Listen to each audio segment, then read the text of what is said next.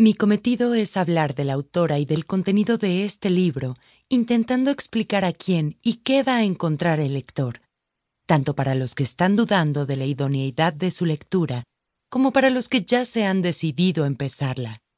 Lo que hace Paki es muy difícil. Se dedica al trading diario, una técnica de especulación bursátil definido como la apertura y cierre de una operación en el mismo día, en unas pocas horas y a veces en pocos minutos. Eso lo puede hacer cualquiera, pero tener éxito en la tarea de forma consistente y continuada a lo largo del tiempo es algo destinado a un exclusivo club de unos pocos miembros, y Paki es una de ellos. Según el estudio de Brad Barber, un profesor de la Universidad Davis de California que, junto a otros colegas de Berkeley y de la de Pekín, ha publicado en 2011 un estudio, mejorando otro anterior fechado en el año 2000, en el que se han escrutado todas las operaciones de los day traders de la Bolsa de Taiwán entre los años 1992 a 2006. En ese informe se concluye, entre otras muchas cosas de menor relevancia para mí, que menos de tres de cada mil personas que lo intentan, solamente 27 de cada diez mil consiguen ese triunfo que luce Paki. Ahí es nada.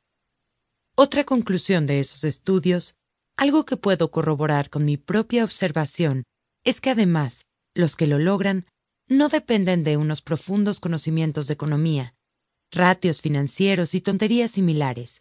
Su éxito no se basa en sus aptitudes, sino en la actitud con la que se enfrentan al beneficio y a la pérdida, al miedo y a la codicia, y a su disciplina en el control de riesgo que asumen.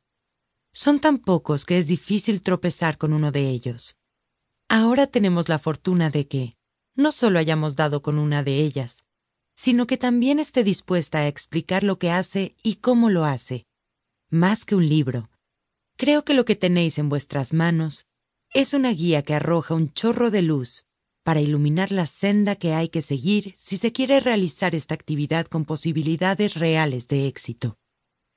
Una inmersión que bien podría tener continuidad en otras actividades que, seguro, demandarán quienes se zambullan en estas páginas. En un lenguaje claro, sin esnovismos ni falsas apariencias, Paki habla de los conceptos básicos que se deben conocer, de las técnicas y recursos que tienen en cuenta en su operativa diaria, de los instrumentos financieros que utiliza y de la necesaria gestión monetaria y del riesgo.